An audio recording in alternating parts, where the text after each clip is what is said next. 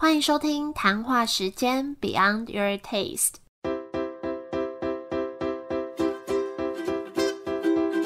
我是佩佩，谈话时间是我和 Irene 创立的美食平台，我们将会在这里挖掘美味餐点以外的小巧思与故事。好的，来到今年二零二四年的第一集，首先先跟大家说新年快乐。那今年我们会用国家为类别来介绍不同的料理。这个月第一个月呢，当然是要介绍我们自己的台式料理啦。那说到台式料理，或是说今天我如果有外国朋友来到台湾，我觉得牛肉面会是前几名我想到的料理。那今天邀请到的店家是天下三绝面食馆，他们以牛肉面为主打品。品相，但是定位非常特别，可以说是把牛肉面给精品化，我觉得非常有意思。那就先来听听他们的分享。欢迎今天的来宾 Josh。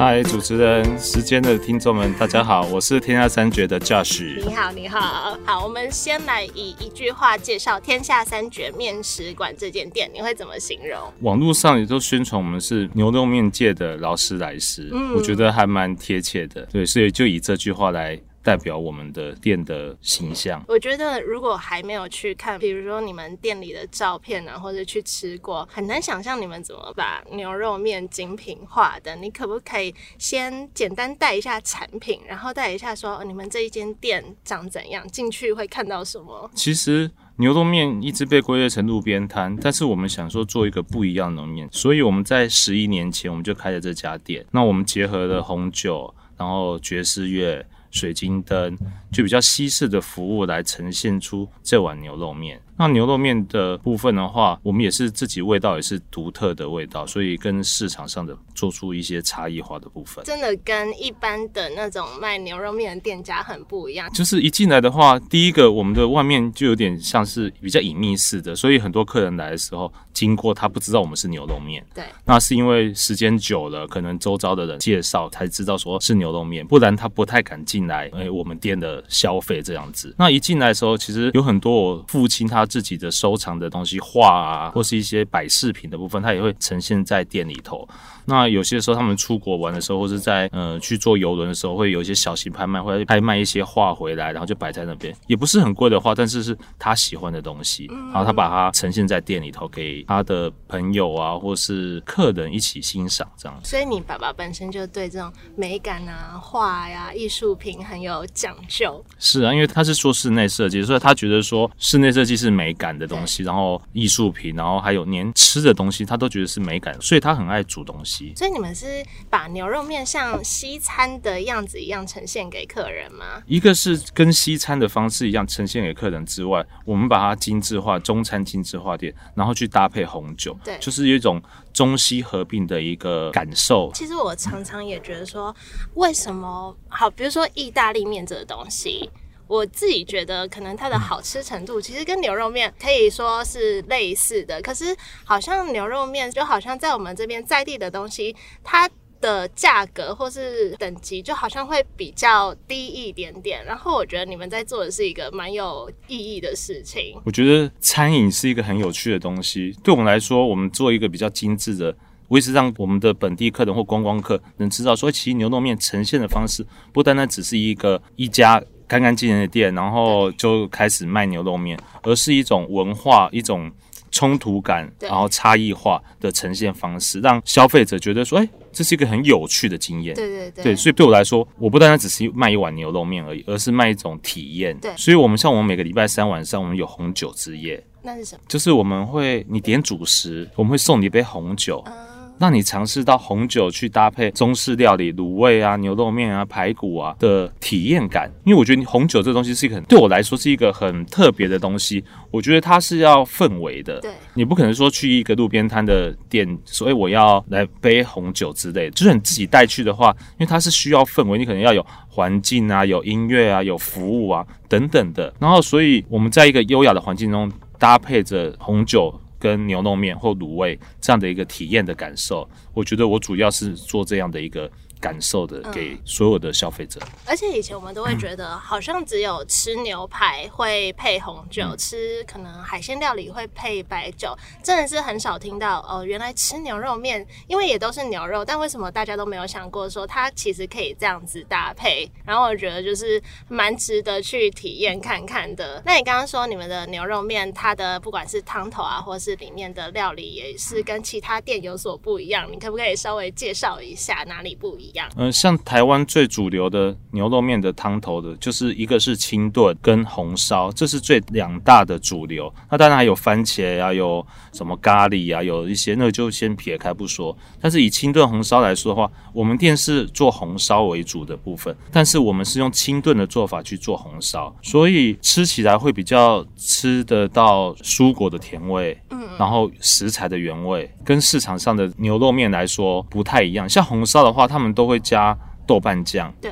那我们就没有加豆瓣酱，然后大骨加的比较多，但是我们蔬菜用的比较多，番茄就用四种番茄、两种洋葱下去做。那有人说为什么要用那那么多种的番茄或洋葱？因为每种食材都有本身它的原味，所以我们利用它的食材的原味来把整个汤头的层次带出来。你们那时候是怎么去研究出这样子的牛肉面？因为你刚刚说你爸爸是学室内设计的，然后你本科也不是这个背景，那研发很久吗？还还是为什么就是牛肉面这个东西？其实主要是我父亲他就很喜欢请客，所以那时候请客的时候，有朋友用三四十个来啊，他就煮一锅牛肉面，比较简单，然后可以让客人享用，而且快速，客人都觉得好吃，那他就对他自己很有信心，他说那要开一个牛肉面，嗯，那我们又想要开个不一。一样的牛肉面，所以才做成了现在的的天下三绝。嗯那其实汤头的部分，我们在十一年之之间也调整过很多次，因为客人的建议啊，还有不断的去修正改进，才变化成现在的味道。你们的牛肉也很多种，对不对？就是不是只是牛肉块而已？对，我们把那个部牛的部位分很多种的部位，像有一个是叫牛肩胛。它就是肋骨前面一小段，吃起来的口感有点像牛小排，又有点像牛腩，然后带骨头的，那个客人也蛮喜欢的。那我们还有一些像天下三绝牛肉面，就是我们的招牌，它就有四种部位的肉：美国的剑心、澳洲的花剑、牛尾，还有牛筋。对，就是你一碗面可以吃到四种不同的部位，然后四种口感。所以客人接受度都还蛮喜欢的。有我有看那个影片，我想说这个也太丰富了吧！就是牛肉面怎么可以这么多花样？而且我们的肉也是用比较厚切的方式，因为我们希望客人可以吃到肉本身的味道。因为有时候我们下那个新香料下去，有些切太薄的时候，其实你的肉的香味本身的味道都没了，只带着新香料或酱油的一些。味道在上面而已，所以我们希望说，我们切厚一点，然后让吃的客人可以享受到，哎，食材的本来的味道是这样子。那除了牛肉面，还有没有什么其他主打品相可以推荐给大家？另外一个客人是最喜欢的就是我们的排骨。排骨，哎，对，也是面吗？哎，不是，我们就是单点的排骨，我们做成排骨饭。嗯，那我们排骨是因为有跟肉商有特别。要求说我们要肋排，就是带骨头的里脊的肋排的前面几段，对，因为那边的肉质比较细一点点，所以我相对的客人就很喜欢那样的排骨，那种味道用的比较重一点点，所以在牛肉面店里头也是排骨很受欢迎。嗯，对对对。所以除了排骨以外，我有看到你们有什么福州养生红枣鸡。哦，那红糟啦，对，红糟。就是因为我们是福州人，其实我们福州料理其中有一项就是用红糟，对，它好像是发酵的一些跟红曲发酵的一些东西，也是养生的，所以我们来把它带入我们的餐点里面，然后让客人享受到哎不一样的东西，因为在外面真的红糟的东西比较少。我觉得这真的也是，如果我有外国朋友会来台湾，我会想要带他去尝试的东西。然后就加上说，嗯，刚刚讲到，我们知道很多牛肉面都是那种可能在小吃店啊，就你不能好好坐着聊天，好好吃一碗面。然后我就觉得你们那边真的是一个，我觉得定位是一个很刚好的地方，就是对于。可能有这种需求的人来说，是的确那个，比如说外交部啊，还是一些请客的族群来说的话，其实我们店也是他们会来首选之一这样子。嗯对，他会觉得说价位来说也 OK，也可以享受到不同的样的感受，嗯所以不会说匆匆忙忙的，好像很热啊，环境很嘈杂这样子。不能坐坐对对对对对对所以很多请客的朋友，国外回来的朋友，他们在台湾的朋友都会来我们店里头来宴客这样子。对对，所以的确这个族群也是我们的主要的客源之一。对，我就觉得蛮有面子的。对对对对对，嗯然后价位这样子下来，一个人头大概也是四五百块。对啊，就还就还 OK，受对对对对，那比请一些饭店啊，对请那些来的划算。对，那你们为什么会取名叫天下三绝？其实天下三绝是我父亲他，其实他二十几年前就想要开牛肉面店，嗯那他就想说要取天下三绝。其实天下三绝意义就是用新鲜的食材、简单的烹饪方式。然后再来是用心，这很像是武功心法一样，然后我们灌输在每一道料理里面。哇，他这样酝酿十年欸，真的很厉害，真的很持续性。他那时候说要开店的，到开的时候大概三年吧，因为我们都不制止他不想开，因为为什么？因为我们觉得做餐饮很辛苦啊那。你还是帮他了。嗯，其实我们自己也不知道做什么，所以就想说一起做这样子嗯。那我们那时候给他考题，就是我们去参加那个牛肉面节比赛，嗯然后以个人的名义，就全部都是店家名义，但只我们用个人的名义去比赛。对那有录取前八强，他就哦很开心。对啊，很我们想说要给他自打退堂鼓，你知道吗？就是他入围前半场，就说哦开，那讲了讲了三年，结果三个月就开了，他是在几岁的时候开的啊？应该六十出头吧我觉得。很不简单呢、是啊就是已经退休的年纪，然后还要这样弄一个这样子的店出来，很勇于追梦。是啊，而且他觉得他是他现在七十几岁，但是他也是半退休状，他也是想东想西，很想要做个什么事情，因为就觉得好像自己年纪虽然到了，但是可以虽然体力不是那么好，但是脑袋还是可以动，可以想东欸想西，是还蛮不错，但是就也我们看的也是蛮累的啦。因为你要经营嘛，对你要执行。对对对对对。那你觉得你们就是不管是你父亲或是你会想要利用这个品牌传递什么想法给消费者吗？我的愿景是想用牛肉面让全世界看见台湾，因为牛肉面很代表台湾的文化。那当然，我们不是做做到最好的，只是说想尽一份心力，在餐饮界来说，可以做点不一样的，让大家知道说有点不一样的的变化。的呈现方式，的确，现在很多就是后面来的，可能就是有一些连锁店呢，还是一些餐饮的同行，他们把牛肉面其实的确真的是发扬光大，开到国外去，所以你到很多世界各地都能看到牛肉面的影子在那边。嗯其实我觉得这是我最想要看到的地方。嗯，对也也许想要到国外。我们一直都有这样的计划，也有在洽谈中，对所以我们现在合作很多方式，一个是我们用技术授权的方式，就是我教他技术。像我们最近就跟韩国的业者就谈好用技术授权的方式，嗯然后我们帮他展店，所以以后在韩国就可以吃到台湾的牛肉面。然后另外有些是用调底包的方式，在北美或是加拿大去做一些业务拓展的部分。那另外有一些澳洲啊、香港可能是谈品牌授权的对，我们也一直希望说，把我们的品牌跟牛肉面能带到国际市场上。因为其实我以前就是也有在美国一阵子，因为去了国外，多少会觉得说台湾真的在国际上就可能比较小吧，就可能在国际上真的是处于比较劣势的。是，然后我常常觉得我，我为什么会这么喜欢餐饮业？我就是觉得说，食物是一个最直接跟人互动的东西，一个媒介。就不管是你跟外国人，或是呃在台湾的人，你都是透过这个东西来开启，不管是一段对话或是一个交流。然后尤其食物是最好让他们认识台湾的一个方式。是啊，我觉得食物不单只是传递一个美食的味道传出去而已，而是可以直接把你的文化对，传现出去。就比如说之前在国外欧洲很红的挂包啊嗯等等的，他就说：“哎呦，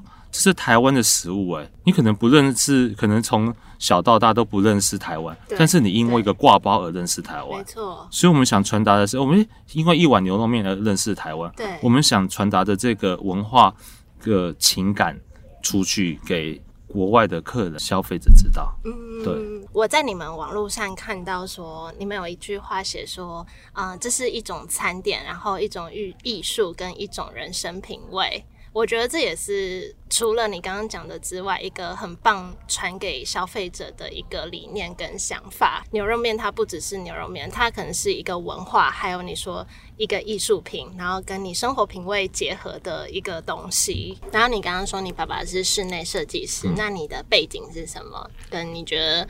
你的背景对这样子开一间店创业有什么帮助吗？爸爸是室内设计师，所以他那时候我们在念书的时候，他就说：“哎，叫我去念建筑。”然后我也是呃 听从着父亲的的想法去做。所以，但是念出来之后，我就觉得说，哎，念了五六年的书了，但是我没有想要走。设计跟建筑方面相关的，所以我们后来就自己出来工作，可能有做业务啊，有做一些金融等等的部分。那我觉得工作的部分的话，呃，在于说人跟人之间的沟通上的。部分可以让我们学习到怎么站在客人的立场去想事情。对，就跟我出这个餐点，不是说我好吃就好，而是你要怎么样让客人觉得好吃。嗯嗯。就所有的东西的回归原点，你的设计、你的呃味道等等，最后都是回归到这个原点，就是客人喜不喜欢。嗯嗯。对，所以在工作的内容上面来说，我们就知道说，哦，其实我们是希望能。让客人舒服的，嗯，所以在做任何事情的时候，我们都会希望能站在客人的立场去想事情。其实我觉得，可能有时候大家可能会觉得说啊，我以前做的事情跟现在没什么关联，会不会以前走的路浪费时间？但我自己觉得说，不管你接触到什么，它终究会内化成你的一个软实力。然后在你可能现在做的事情，可能某个时候发挥出来。的确没错，因为这我觉得就跟煮东西一样，知道吗？对，就是你的味道的厚度，不是把所有东西加下去就有味道，而是每个食材慢慢慢慢慢慢堆叠起来。就比如说我们汤头加辣椒，甚至可能加三根四根辣椒。你吃不到辣度，但是它就是能慢慢把那个厚度堆叠起来。我觉得人生也是这样，对，你不单单只是好像很容易成功，你的失败、你的等等的很多的经验都会累积到你现在做的事情。对，就是慢慢累积成那个层次，然后你才有故事。真的，我觉得人生真的是很多故事。只要创业的人都是很多故事。讲到故事，你开店以来，就是你有没有什么挫折？有啊，其实我们之前单单讲来说好了，我觉得最近的来说，就是所有餐饮都是这样子啊。你遇到疫情啊，对不对？所有的餐饮都是收入都砍半啊，至少砍半啊。有些因为这样收掉的啊，那有些人贷款去做这些东西，他对他的人生来说都是个挫折啊。嗯。但是我要说的是，这些挫折也许以后会当成你的养分，让你有不同的想法啊。对。所以我们疫情中间也是。不好啊，对啊，但是也是低谷来啊。然后疫情我就收两家店掉，嗯，因为我们中间有开了一个中式的料理，就是我们是福州的，我们开个福州菜的餐厅，然后弄下来也是赔了很多钱的。然后中间又在美食街开了一个店呐，也是赔了很多钱啊。但是人生就是这样啊，起起伏伏，高高低低，我们就是享受它吧。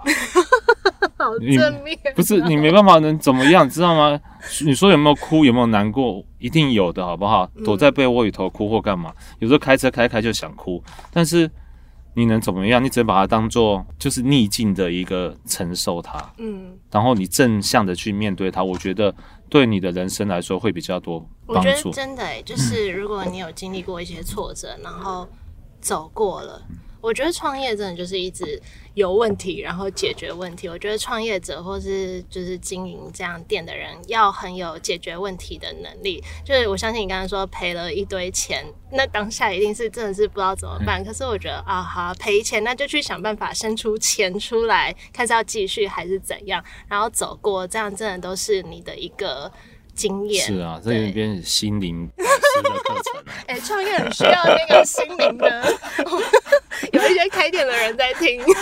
是啊，所以我们刚开的时候，说真的，我们开了十一年了。前面一两年，我们我自己其实每天心里头都想说，哦，是不是要收掉？是不是要收掉？对，那你那你要怎么克服那个？就是你最后决定啊，不收掉，你那中间是怎么转换的？就是信念。你就觉得说，我觉得我没有后路，我一定要把它做好。对，所以你就会想要把它。我觉得正向也是很重要，就是你不是在想说哦，我要那个负面的东西，而是说我要怎么样把它做好。所以，也许我的百分之二十的力量是在负面的，但是我希望我百分之八十的力量是在正向的部分，能带动我去往前走。嗯，对，你不，我不是说我一定没有负面的情绪，我也是有很多负面的情绪，但是我希望我的配比是在正向的部分能多一点。所以我们那时候我就跟我老婆讲说，我们下午去开发客户。嗯嗯嗯，所以我们那时候就有跑旅行社，我想说可以接旅行社试看看啊，对啊，所以我跟我老婆，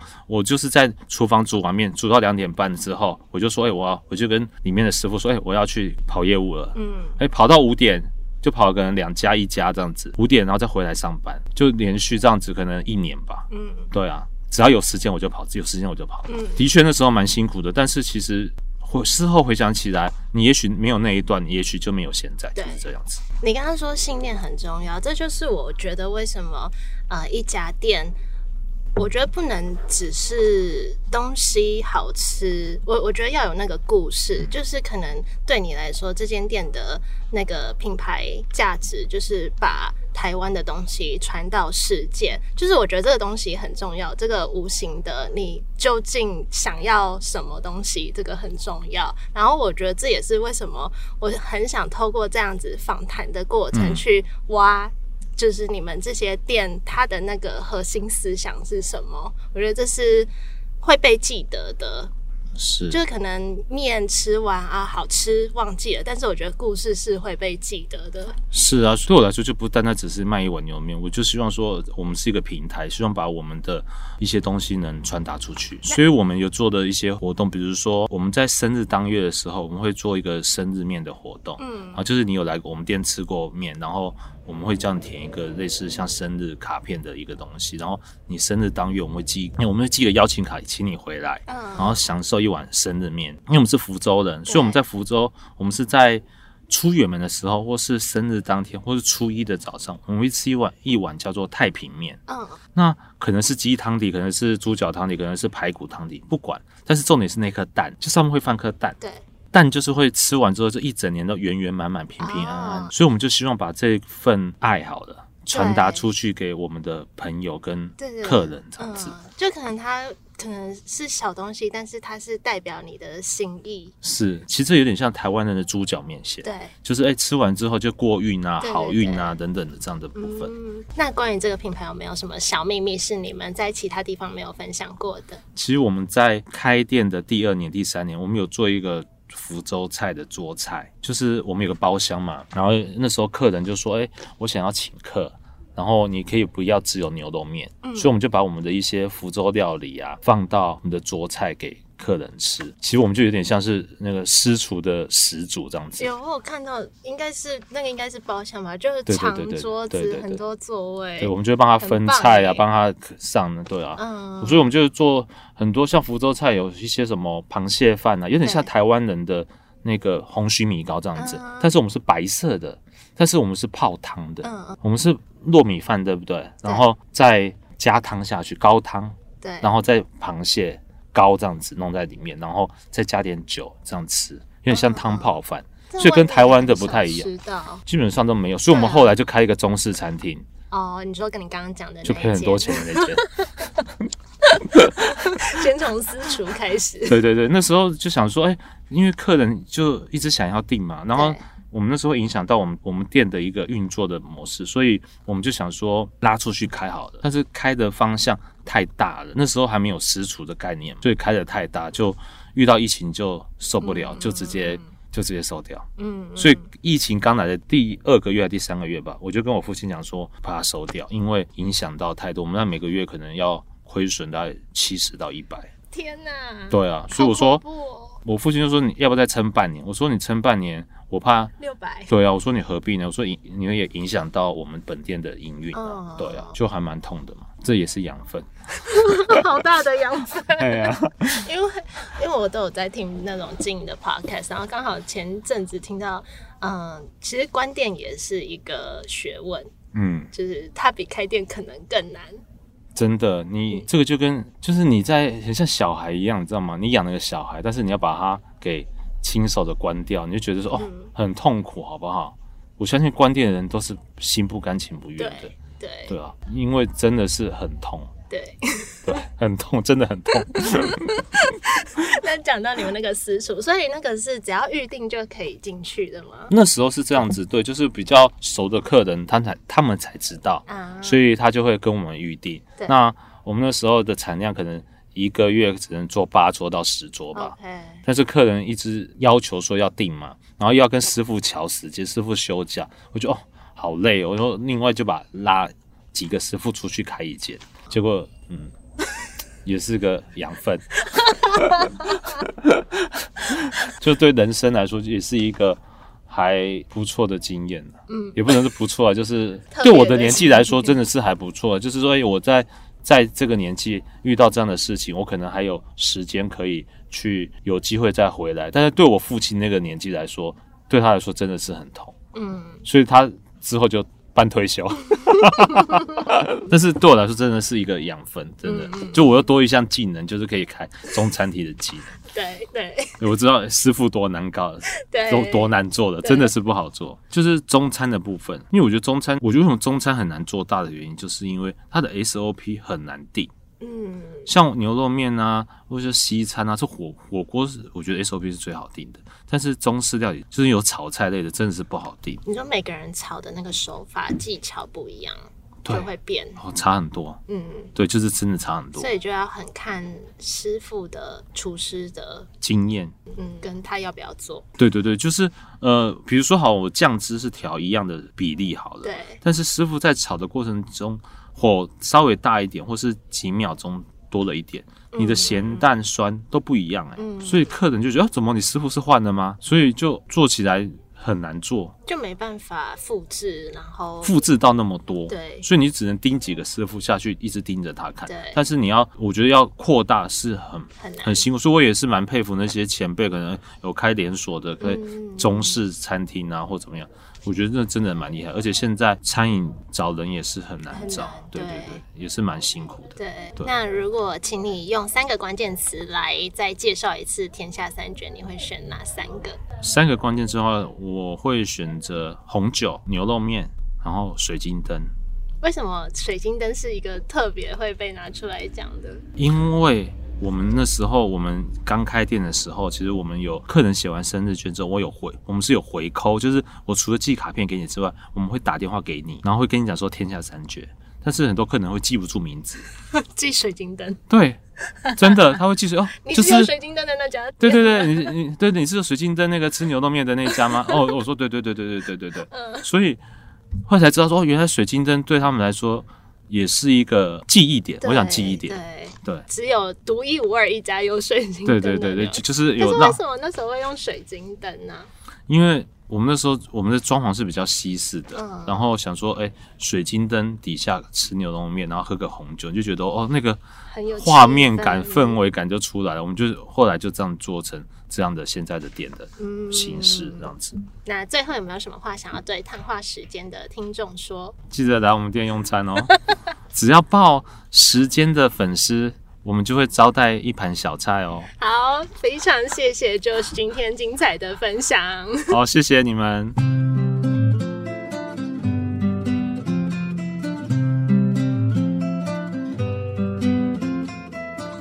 谢 Josh 的分享。那天录完音的晚上，我马上去吃他们的牛肉面，汤头真的是很清澈、很鲜甜。就像 Josh 在节目讲的，他们是用清炖的方式来煮红烧牛肉面，那肉质本身也真的是很软嫩的那种，而且还可以选择你喜欢的面条，整体的体验真的很不错。也推荐大家礼拜三去用餐，可以享受他们的红酒之夜。